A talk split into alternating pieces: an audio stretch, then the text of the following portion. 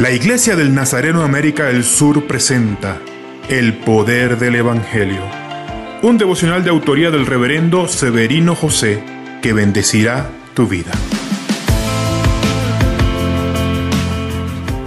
En el devocional de ayer dije que las inversiones espirituales son inversiones a largo plazo, pero los ayes o las maldiciones son inversiones equivocadas de corto plazo.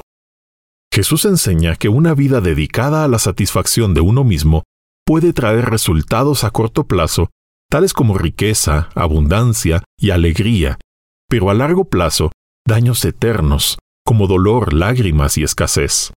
Cristo insiste en diferenciar entre los que viven para la gloria de Dios, que son los dichosos, y los que viven para su propia gloria, que están severamente amenazados, con futuros y eternos lamentos. Aquí vale la pena una reflexión personal. ¿Está nuestra vida basada en la búsqueda de la gloria de Dios o en nuestra gloria personal? Señor Jesús, haz que nos separemos de la búsqueda humana y terrenal de la gloria personal. Necesitamos vivir sobre todo a través de un propósito, tu gloria. Necesitamos invertir en lo eterno y no en lo terrenal y fugaz. Amén.